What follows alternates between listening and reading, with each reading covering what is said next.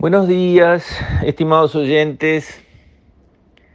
Quisiera referirme hoy a los números de la economía uruguaya que van apareciendo, que ya, digamos, por estar disponible el cierre del 2020, se pueden comentar. La economía uruguaya sufrió un impacto peor que el esperable en el 2020.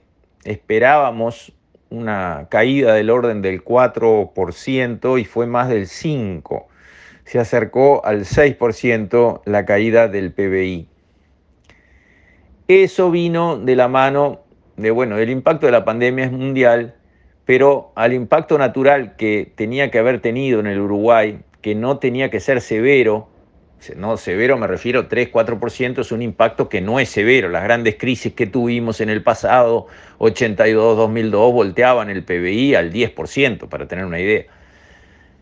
Pero a nuestro impacto natural propio de la economía, creo que se sumó un impacto horrible en Argentina, y sabemos que Argentina repercute en Uruguay, un impacto, digamos, eh, también en Brasil, eh, la economía brasilera sufrió mucho también, y nuestros vecinos son importantes para nosotros y nos contagiaron parte de su mala evolución, de su muy mala evolución, especialmente Argentina.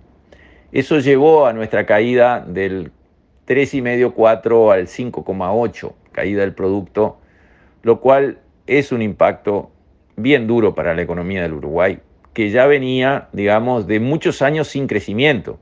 Prácticamente del 2014 hasta el 2020 la economía uruguaya no creció, la inversión no creció, no creció cuando sacamos de la cuenta del crecimiento del PBI, digamos, eh, cosas que son digamos, no motores propios permanentes, sino coyunturales, como algunas inversiones de las empresas públicas y cosas de esas.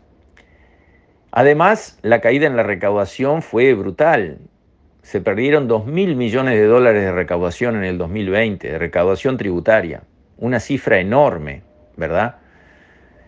Nosotros veníamos con un presupuesto anual del país del orden de los 16 mil millones de dólares a los que le faltaban 2 mil de recaudación por el déficit fiscal, más o menos. Perder 2 mil millones de dólares de recaudación en Uruguay es muy significativo. Esos impactos el equipo económico adverso, durísimos, este, los manejó muy bien, porque nunca se creó la sensación de tener una economía a la deriva, o una economía en caída libre o, digamos, un, sector eh, uruguayo del sector económico, digamos, este, en caída libre, ni a la deriva, ni, ni en gravísima situación. Para nada. La conducción de la ministra Arbeleche, yo me paro, me pongo de pie y la saludo. Excelente conducción. Continuo, callada, sin enfrentamientos inútiles, con mucho trabajo, con prudencia. La verdad, yo admiro la conducción que la ministra ha conseguido hacer en este tiempo dificilísimo, donde los más guapos y capaces economistas eh, les hubiese temblado el pulso, porque la situación era primero inédita, segundo gravísima, tercero impredecible, no se sabía para dónde iban a salir los tiros, y con todo se manejó el país muy bien. Se manejó muy bien, nos damos cuenta.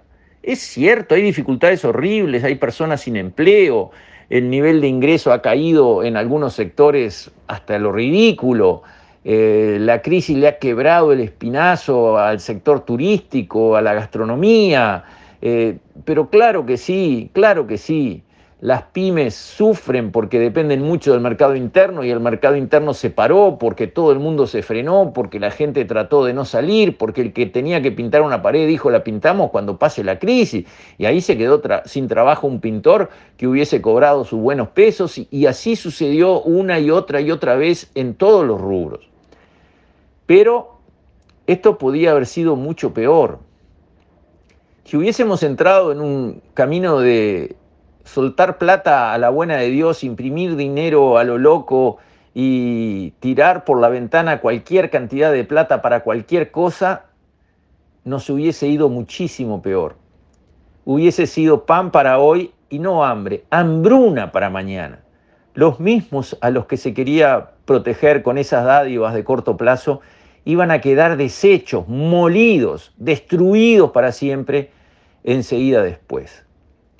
Estuvo muy bien la ministra, el presidente, que por supuesto finalmente es el que toma la decisión y la debe respaldar, en conducir así de prudente el manejo de la economía y hacer lo que había que hacer, pero resistiendo las tentaciones por un lado y las presiones por el otro, de entrar en un sistema de grandes repartos de dinero a la marchanta. Cosa que nada menos que Estados Unidos hizo Vamos a no confundirnos. Estados Unidos le mandó un cheque a cada una de las personas, y tengo referencias de allá. Ese cheque era más plata que la que recibían cuando trabajaban. Y se la mandó a todos y chau, de una. Eso hizo Estados Unidos en la crisis. Y eso querían acá los que reclamaban la renta básica. Y eso no es gratis. Y eso se va a pagar en Estados Unidos y gracias a Dios que no se hizo acá porque la factura a cambio de eso hubiese sido gigantesca, devastadora para los más débiles. Quizás el sector donde la pandemia que absorbió tanta capacidad, tanta inteligencia, tanto esfuerzo y tantos recursos, no dejó tiempo para pensar, donde sí podría quizás haberse hecho algo con más fuerza, es en el sector de las inversiones del sector público. Pues si tenemos un plan de inversiones para cinco años, puente, carretera, puerto, línea eh, eléctrica, unidad acá, cosa allá, plan de inversiones, liceos, escuelas, etcétera, etcétera, etcétera, hospitales, si tenemos un plan de inversiones, que obviamente lo tenemos, todo gobierno tiene, durante cinco años, ¿qué pasa si adelantamos esas inversiones en una gran proporción a este año? Los recursos son los mismos. El servicio de un hospital va a ser el mismo si lo hacemos un año año que un año después, un puente también. Entonces, ¿qué pasa si adelantamos y gastamos, en realidad invertimos esos recursos ahora, de golpe? Con crédito, obvio que con crédito. Igual se iban a hacer con crédito. O alguien cree que lo vamos a pagar con superávit fiscal las inversiones del futuro. A ver, no, con crédito, sí. Al final de los cinco años, la deuda por inversiones públicas iba a ser la misma. Pero una deuda justificada, por algo hacemos los liceos, por algo hacemos los puentes que precisamos. Porque eso le da a la sociedad un repago a futuro, porque las cosas funcionan mejor, porque educamos mejor a la gente en el liceo que tenemos que hacer, o porque la curamos mejor y la salvamos mejor con el hospital que tenemos que hacer, etcétera, etcétera. Entonces, ¿por qué no adelantamos inversiones del sector público en la crisis? ¿Es una idea keynesiana? Sí, ¿Es lo que hizo Estados Unidos con Europa cuando había quedado liquidada en la guerra, en lo que se llamó el Plan Marshall? Sí. ¿Tiene sentido económico? Sí. No pensando en reactivar la economía este, a través de un motor violento de gasto público. No. Como herramienta para dar trabajo. Dar trabajo es dar plata. Entonces, para darle plata a la gente, a mí me gusta dársela a través de un trabajo. No diciendo, usted es sano y fuerte, tiene 35 años, es una pantera, puede hacer cualquier cosa. Ahora yo le doy un sobre con dinero porque usted está ahí. Siga ahí y el mes que viene le vuelvo a dar un sobre con dinero. Así no. Ahora, ¿usted está sano y fuerte? Sí. Bueno, venga acá. Acá tiene un pico y una pala y acá tiene para trabajar arreglando esta cuneta. Perfecto.